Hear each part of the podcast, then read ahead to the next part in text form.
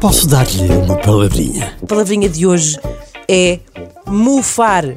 Será mufar o que acontece quando deixamos um queijo a apodrecer no frigorífico até ficar com aquela camadinha de pelúcia entre o cinza e o esverdeado? A resposta é não só, mas também. Sim, mufar, além de significar ganhar mofo, também significa troçar ou escarnecer.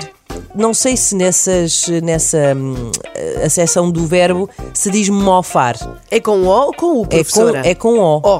Hum, daí a minha dúvida, não sei se bem, não sei bem se quando estamos a troçar devemos dizer mofar e quando nos referimos a queijo devemos dizer mofar. Uh, como é que se usa este verbo? Por exemplo, assim, a Ana estava a fazer mofa da Inês por ela ter vindo trabalhar de pijama. E agora, será que vim? Ou será que não vim? Não vamos dizer. Nunca vão saber. Também não tem a ver com vacas. Podia ser as vacas a falar mufar. Não. Epá, não. Posso dar-lhe uma palavrinha?